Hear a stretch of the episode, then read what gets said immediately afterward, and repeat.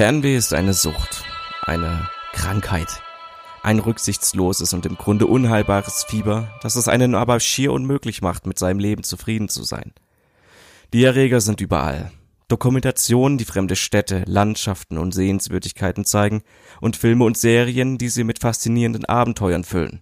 Exotische Düfte und Klänge, die verlockende Bilder in unsere hilflosen Gehirne injizieren, wie unsichtbare, aber zutiefst aggressive Skorpione.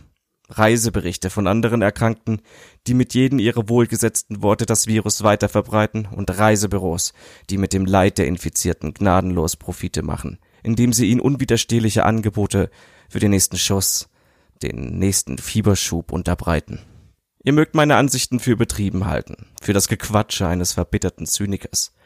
Was ist schon verkehrt daran, neue Länder kennenzulernen, seinen Horizont zu erweitern und seine kleine, enge Alltagswelt von Zeit zu Zeit hinter sich zu lassen? Nun, rein gar nichts. Genauso wenig wie es verderblich ist, gelegentlich ein Glas Wein zu trinken oder sich eine Tafel Schokolade zu gönnen. Wie so oft macht die Dosis das Gift. In Kleindosen ist Fernweh unproblematisch und vielleicht sogar bereichernd für unser Leben. Aber es gibt Menschen, denen ein Gläschen nicht reicht, die nicht erkennen können oder wollen, wo ihre Grenzen liegen. Ich bin so ein Mensch und ein kleiner Pauschalurlaub von Zeit zu Zeit stellt mich schon lange nicht mehr zufrieden. Eigentlich stamme ich aus Deutschland genauer gesagt aus einer miefigen, ländlichen Gegend dieses Landes. Der Wunsch, mehr von der Welt zu sehen, begleitete mich schon seit meiner Kindheit. Leider haben meine Eltern weder das Geld noch die Zeit für großartige Urlaubsreisen gehabt. Und ich freute mich umso mehr über jede der seltenen Gelegenheiten, zu denen meine Eltern mit mir wenigstens in eine der größeren Städte fuhren, auch wenn das oft genug zu Problemen führte. Denn nicht selten stahl ich mich bei der erstbesten Gelegenheit davon, um jede einzelne Gasse, jeden Hinterhof und jede Seitenstraße zu erforschen. Oft mussten meine Eltern mich stundenlang suchen und gelegentlich sogar die Polizei einschalten. Ich brauche wohl kaum zu erwähnen, dass mir das eine Menge Ärger eingebracht hat. Alles in allem hasste ich meine Kindheit. Und da mir die Möglichkeit von realen Reisen verwehrt blieb, nutzte ich jede Chance, wenigstens geistig auf Reisen zu gehen. Ich konsumierte alles, was ich in Büchern, im Fernsehen oder im Internet über fremde Länder fand. Ich dachte auch öfter darüber nach, online Kontakte zu Menschen aus anderen Ländern zu knüpfen, sah aber letzten Endes davon ab, es hätte das Mysterium zerstört. Wenn ich eins nicht wollte, dann war es zu erfahren, dass die Menschen in diesen Ländern letztendlich auch nichts anderes waren als ich. Ich wollte keine Völkerverständigung, keine Überwindung von Unterschieden. Ich wollte das Fremde, das Unbegreifliche, das Seltsame. Ich wollte Orte besuchen, an denen ich mir wunderbar verloren vorkam. Deshalb sehnte ich mich mit der Zeit auch nicht mehr danach, internationale Großstädte zu besuchen, in denen es ohnehin überall die gleichen Clubs, Bürgerbuden und Szenetreffs gab. Ich suchte vielmehr nach lokalen Eigenarten, bizarren Bräuchen, kuriosen Überlieferungen und dergleichen und verlor mich mehr und mehr in derlei Fantasien und Tagträumen. Wahrscheinlich wäre es unter normalen Umständen auch bei meinen Träumereien geblieben. Selbst unsere Klassenfahrten führten uns nicht über die Landesgrenzen hinaus, und auch wenn ich die Schule einigermaßen ordentlich abschloss, was vor allem an meine Begeisterung für Geographie und Fremdsprachen lag, so kam ich bei meinen Plänen, einen Beruf zu ergreifen, der meinen Fernweh entgegenkam oder der mir zumindest genügend Geld für weitere Reisen einbrachte, kaum voran. Bei allem, was nicht mit Sprachen oder fremden Ländern zu tun hatte, fehlte mir schlichtweg die Konzentration und die Motivation, um wirklich gut oder auch nur akzeptabel darin zu sein. Aber das Schicksal eröffnete mir einen anderen Weg zur Befriedigung meiner Sucht. Eines Tages, als ich wieder ziellos und frustriert durch die Straßen meines provinziellen Kuhkaffs streifte, in dem ich im Übrigen so gut wie keine Freunde hatte, da niemand meine Leidenschaft für fremde Länder in gleicher Weise teilte und ich kein Interesse daran hatte, meine Zeit mit Smalltalk über übliche Themen zu vergeuden, entdeckte ich an einer Bushaltestelle etwas sehr Interessantes. Das heißt, auf den ersten Blick war es eigentlich gar nicht interessant. Vielmehr handelte es sich um den zerfledderten Prospekt eines Reisebüros. Normalerweise war ich zwar nicht der Typ, der Müll von der Straße aufhob, aber da ich sonst nichts Besseres zu tun hatte, hob ich den Prospekt auf und setzte mich damit auf einen der beiden leeren Sitze. Der Prospekt war ziemlich dick und trug das Logo einer Reisegesellschaft, die mir vollkommen unbekannt war.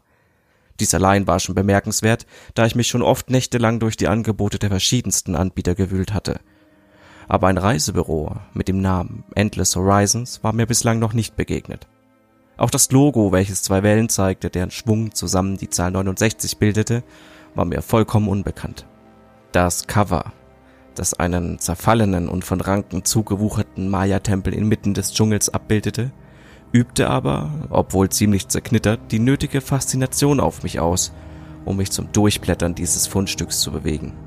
Ich schlug also eine der vorderen Seiten auf und blickte auf eine chinesische Marktszene, der Markt war gut besucht. In den Auslagen befanden sich Obst, Gemüse, aber auch Fleischsorten, wie man sie hierzulande kaum findet, aber auch getrocknete Kräuter, verschiedene Wurzeln, lebende Tintenfische, Insekten und vielerlei weitere exotische Köstlichkeiten.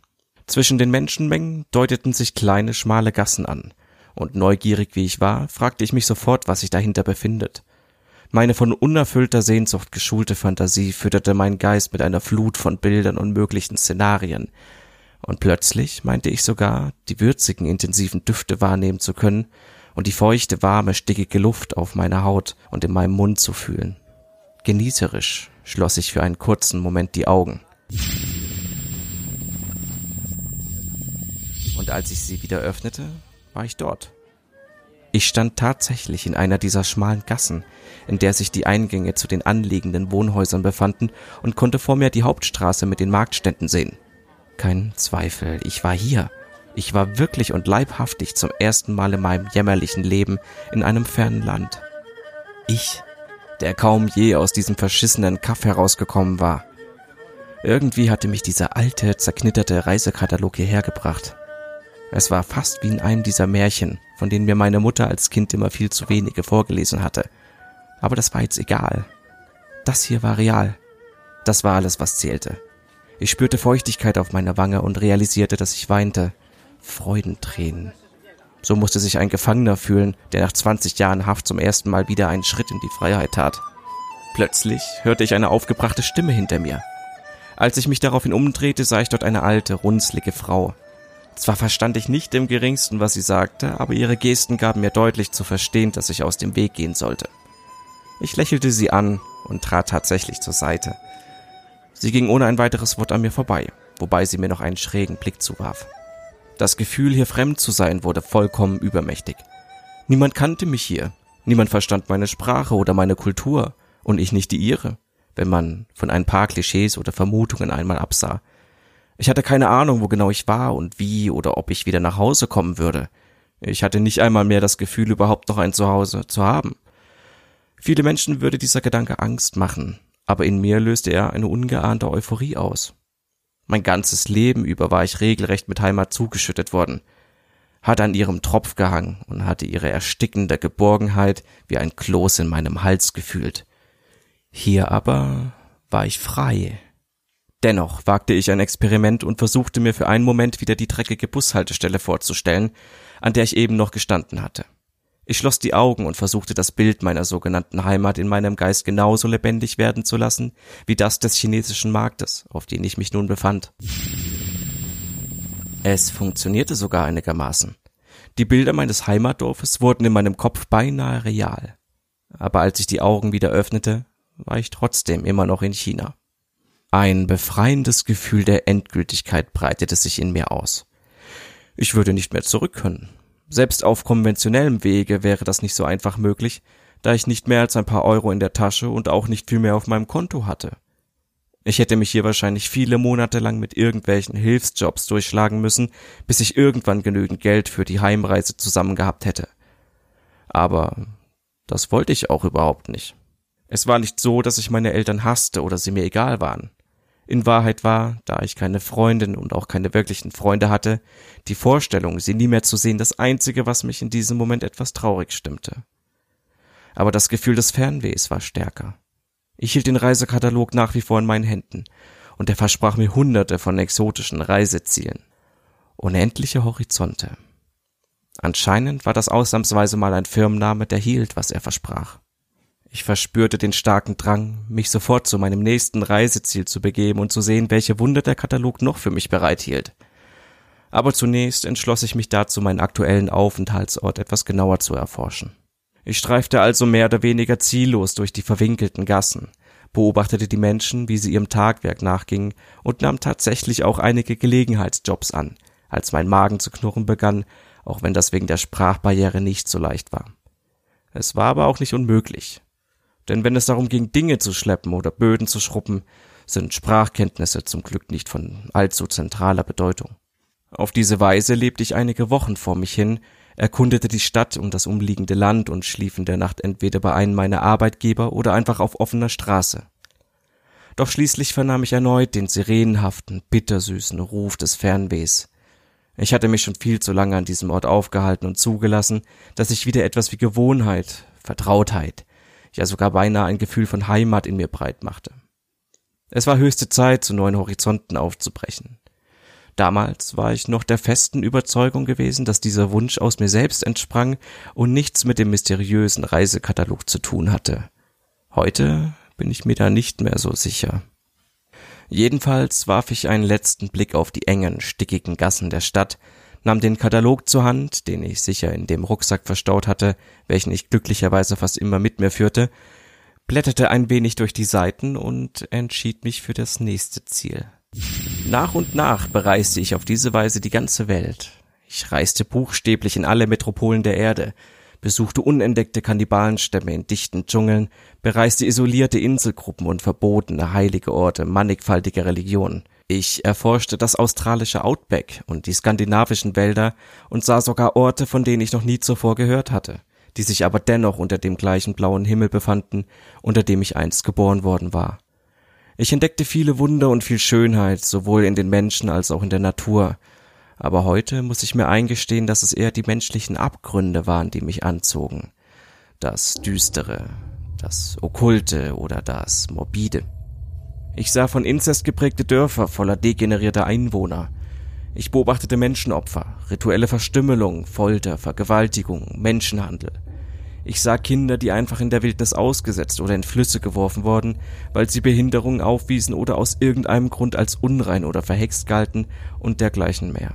All diese Eindrücke sog ich in einer Art von abartigem, voyeuristischen Vergnügen in mich auf und berauschte mich daran und an meiner eigenen Unangreifbarkeit. Denn immer, wenn man mich entdeckte und mich für einen Frevel bestrafen oder mich als Zeugen beseitigen wollte, flüchtete ich an den nächsten aufregenden Ort. Der Katalog schien mir eine nie endende Auswahl an Reisezielen zu bieten. Und dennoch war dieser Eindruck trügerisch. Denn die Seitenzahl war zwar hoch, aber endlich und noch dazu war mir ein Teil des Katalogs nicht zugänglich. Ganz am Ende waren einige Seiten durch ein schwarzes Deckblatt abgetrennt, auf dem in dicken weißen Buchstaben stand für Fortgeschrittene. Die Seiten dahinter ließen sich nicht einsehen. Es war fast so, als würden sie von irgendeiner Kraft zusammengehalten, auch wenn ich keinen Kleber oder etwas ähnliches erkennen konnte. Ich dachte kurz darüber nach, sie gewaltsam auseinanderzuziehen, entschied mich aber am Ende dagegen. Immerhin wollte ich den Katalog nicht beschädigen. Wer sagte mir, dass er dann auch funktionieren würde? Also übte ich mich, trotz aller Neugier darauf, was sich hinter dieser mysteriösen Seite verbergen mochte, in Geduld. Lange musste ich aber nicht warten. Denn schon bald hatte ich einen Großteil der zugänglichen Orte besucht und ich stellte außerdem bei entsprechenden Versuchen fest, dass ich jeden Ort nur einmal besuchen konnte. Nicht nur, dass meine Bestrebungen, ihn zu visualisieren, zu nichts führten, die jeweiligen Seiten verblassten sogar mit der Zeit, bis sie irgendwann vollkommen weiß und leer waren. Ein Zurück gab es also nicht mehr, und jede Reise blieb somit eine einmalige Erfahrung. Gleichzeitig bemerkte ich, dass die Zeitspanne, über die mich die Wunder eines bislang unbekannten Ortes fesselten und faszinierten, immer kürzer wurde. Zunächst dauerte es immer ein oder zwei Wochen, später meist nur noch wenige Stunden, bis ich den Ruf der Ferne erneut in solcher Klarheit und Dringlichkeit vernahm, dass ich ihm einfach folgen musste. Ohnehin war mein ganzes Wesen von immer größerer Unruhe geprägt, und mich beschlich das unangenehme Gefühl, dass mich wohl nichts auf dieser Welt noch wirklich würde faszinieren können. In Wahrheit verschmolzen all die unbekannten Städte, Dörfer und Landschaften zuletzt in einem undifferenzierten, traumhaften Strom aus Bildern, der an meinen Augen und meinen Geist vorbeirauschte ohne dabei irgendwelche bleibenden Spuren zu hinterlassen. Schließlich kam der Tag, an dem ich mein letztes normales Reiseziel besucht hatte. Als ich das realisierte, befand ich mich gerade am Strand einer offensichtlich unbewohnten Insel, die aber gleichwohl bevölkert wurde von Varanen, bemerkenswert großen Spinnen und Ameisen sowie von diversen Schlangenarten. Ich hatte die Insel akribisch nach Zeichen von menschlichem Leben abgesucht, in der Hoffnung auf irgendeinen mysteriösen, bislang von den Fesseln der Zivilisation verschonten Stamm mit unbekannten Bräuchen und Eigenheiten zu treffen, aber dabei absolut nichts entdeckt. Entsprechend enttäuscht und desillusioniert saß ich im Sand und nahm einmal mehr den Katalog zur Hand. Hinter mir der gefährliche und doch so uninteressant gewordene kleine Wald und um mich herum ein Ozean, dessen titanische Weite und Tiefe mir mit einem Mal so erstickend eng und gewöhnlich vorkam, und über mir der blaue Himmel, der auf mich kaum mehr Faszination ausübte als ein nachlässig gemaltes Deckenbild für Kinder. In Wahrheit, das weiß ich jetzt, hatte mich in diesem Moment rein gar nichts mehr fasziniert. Ich war nichts weiter als ein Junkie auf der Suche nach dem nächsten Schuss, und ich musste dringend die Dosis erhöhen. Hastig blätterte ich durch die leer gewordenen Seiten zu dem schwarzen Abschnitt und hoffte, nein, betete, dass er sich für mich öffnen würde. Er tat es. Ich konnte das Deckblatt, auf dem stand für Fortgeschrittene, so einfach umblättern, als wäre das die ganze Zeit über schon möglich gewesen. Auch die Seiten dahinter waren schwarz, und statt irgendwelcher Szenen oder Landschaftsaufnahmen waren darauf lediglich Worte abgedruckt.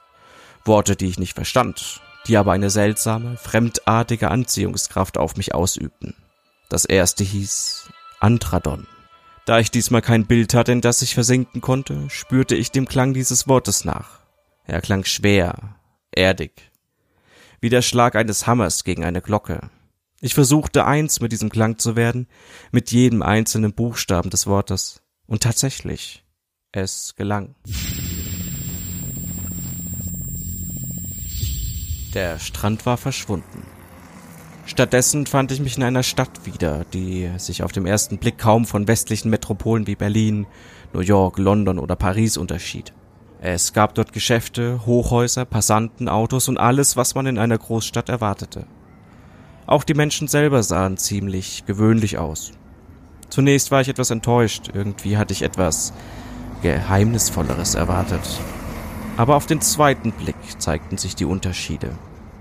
Die Menschen in Antradon bewegten sich seltsam ruckartig, schwankend und irgendwie schleifend, so als hätte sich irgendwo in ihrem Genpool eine Raupe oder ein Wurm verewigt. Die Geschäfte boten auffallend viele Waffen an, von Messern und Armbrüsten bis hin zu vielerlei modernen Schusswaffen. Es gab aber auch Geschäfte, die offen für Folterwerkzeuge warben und deren Plakate deren Anwendung explizit und äußerst grafisch darstellten. Manche davon wurden sogar als Sonderangebote angepriesen. Und es gab Lebensmittelläden, die Dinge anboten, die ich zwar nicht genau identifizieren konnte, die aber streng rochen und in mir vage Assoziationen zu Organ und Gedärmen hervorriefen. Die Menschen, die ihre Autos verließen, stiegen nicht einfach nur aus ihnen aus, Sie lösten sich vielmehr mit einem lauten Schmatzen aus ihren Sitzen, und wenn sie sich von ihren Fahrzeugen wegbewegten, spannten sich dabei organisch wirkende Fäden zwischen den Autos und ihren Körpern, wie bei geschmolzenem Käse auf einer Pizza. Erst wenn die Fahrgäste, die allesamt gleichgültige und leere Gesichter hatten, ungefähr zehn Meter von ihrem Gefährt entfernt waren, zogen sich die Fäden wieder in das Fahrzeug zurück. Danach fuhren die Autos selbstständig weiter und suchten sich neue Fahrgäste, wobei sie die meisten von ihnen offensichtlich gegen ihren Willen einsammelten. Eine Frau, die auf der anderen Straßenseite entlang lief, wurde von vier umherpeitschenden Tentakeln gepackt, die aus einem rot lackierten Kleinwagen schossen und sie dann einfach über den Asphalt schleiften, als wäre sie ein Fisch an einer Angel. Die Frau schrie mit einer grotesk tiefen, raubtierhaften Stimme, deren Klang ich jetzt noch in den Ohren habe. Erst jetzt bemerkte ich auch, dass manche der Passanten sich ängstlich in die Eingänge von Geschäften hinter Mülltonnen oder Werbeplakaten duckten, um nicht von einem der Fahrzeuge erwischt zu werden. Ich kannte diese Welt nicht. Aber irgendwie hatte ich das Gefühl, dass es nicht unbedingt eine gute Idee war, sich von einem dieser Fahrzeuge einfangen zu lassen. Ich ließ meinen Blick umherschweifen und entdeckte am Ende der Straße ein pulsierendes, gänzlich schwarzes Gebäude, das an ein mittelalterliches Schloss erinnerte und das zwei breite, burgtorartige Eingänge besaß. Das Bauwerk hockte zwischen den strahlend weißen, modernen Häuserfronten wie eine fette, hungrige Spinne und präsentierte auf eine Art Anzeigetafel in riesenhafter goldener Neonschrift kryptische Schriftzeichen, die alle paar Sekunden wechselten. Dass es sich dabei um verschiedene Sprachen handelte, die wahrscheinlich aus allen denkbaren Ländern und Dimensionen stammten, begriff ich erst, als schließlich auch meine eigene darauf zu lesen war. Die Aufschrift besagte demnach folgendes Ministerium für Wesensentkernung. Die Worte erzeugten ein beklemmendes Gefühl in meiner Brust, was nicht zuletzt daran lag, dass sie meine Fantasie stärker anregten, als es mir lieb sein konnte. Erst jetzt fiel mir auf, dass die meisten der menschensammelnden Autos direkt in den linken Eingang des Ministeriums hineinfuhren und einige andere es durch das rechte Tor wieder verließen. Zum ersten Mal während all meiner Reisen stieg echte Angst in mir hoch, die noch dadurch verstärkt wurde, dass nun ein großer, schwarzer Kombi im Begriff war, direkt neben mir vorbeizufahren, wobei ich den Eindruck hatte, dass seine Scheinwerfer mich wie zwei wachsame Augen fixierten. Ich reagierte sofort. Und doch hatte ich es gerade einmal geschafft, den Reisekatalog aus meinem Rucksack zu holen, als der Wagen bereits diese dünnen, gierigen Fäden aus seiner Karosserie hervorstreckte. Kalter Schweiß brach aus all meinen Poren heraus, meine Hände zitterten und mein Überlebensinstinkt riet mir einfach nur wegzulaufen. Aber ich kämpfte diesen Impuls nieder. Das Ding würde mich einholen. Meine einzige Chance auf Flucht lag in dem Katalog. Hastig schlug ich ihn auf der nächsten Seite auf. Ich Tsing Cha stand darauf. Ein Wort wie aus einem Schlangenmund. Ich schloss die Augen und blendete den Gedanken an das organische Auto, an den Sammler aus. Verdrängte mit aller Kraft die Vorstellung, dass die Fäden jeden Moment meinen Nacken berühren und mich in sein Inneres und dann in dieses schreckliche Gebäude zerren könnte. Es gab nur noch das Wort. Ich wurde das Wort.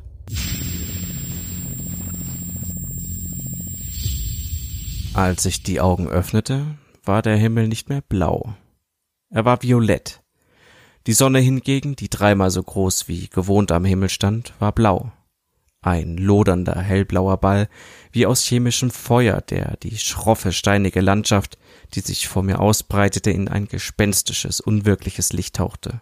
Die Luft war warm, aber staubtrocken, und ich konnte kleine Staubpartikel sehen, die wie winzige Diamanten schimmerten. Ein Geruch wie von heißem, nassem Asphalt erfüllte meine Nase. Das Geräusch von Wellen drang an meine Ohren und lenkte meine Aufmerksamkeit auf ein aufgewühltes, schwarz glänzendes, peitschendes Meer. Als ich meine Augen darauf richtete, erkannte ich, dass ich auf einer hohen, felsigen Klippe stand, die sich 30 Meter über den Meeresspiegel erhob. Die Welle war höher, und die Flüssigkeit, aus der sie bestand, war ganz sicher kein Wasser, Sie war vielmehr pechschwarz und ölig und trug einen scharfen, vergorenen Geruch mit sich, der meine Nase reizte und meine Augen brennen und tränen ließ. Es war, als hätte man Hausmüll verflüssigt und ihn mit scharfen Chemikalien gemischt. Ich wollte, nein, durfte von dieser Welle nicht berührt werden. Und doch erkannte ich, dass sie mich einholen würde. Diesmal rannte ich tatsächlich. Ich rannte, wie ich noch nie zuvor gerannt war und wären meine Beine nicht bereits von all den vielen Reisen gut trainiert gewesen, so hätte ich nicht die geringste Chance gehabt, der Brühe zu entgehen. Doch auch so schaffte ich es nicht.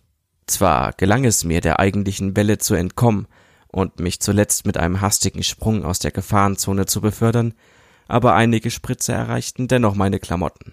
Das Zeug fraß sich sofort gierig durch sie hindurch. Aber es war nicht wie bei Säuren oder anderen Chemikalien. Es war mehr als, als würde die Flüssigkeit leben. Als wäre sie hungrig auf den Stoff meiner Kleidung und vielmehr noch auf das, was unter meiner Kleidung lag. Hastig und gerade noch rechtzeitig streifte ich meine Hose und mein Shirt vom Körper und ließ sie einfach liegen, während sich die Flüssigkeit erst über die Kleidungsstücke hermachte, dann aber langsam auf mich zuzukriechen begann. Nur mit Unterwäsche und Rucksack bekleidet, den ich glücklicherweise bei meiner Flucht vor der Welle nicht verloren hatte, kämpfte ich mich in eine aufrechte Position und rannte einfach weiter. Nach einiger Zeit schien das Nichtwasser seine Verfolgung aufzugeben. Ich sah mich um und erblickte eine Art Stadt. Eigentlich passte dieser Begriff nicht, aber es war der beste, den ich hatte, um das zu beschreiben, was ich vor mir sah.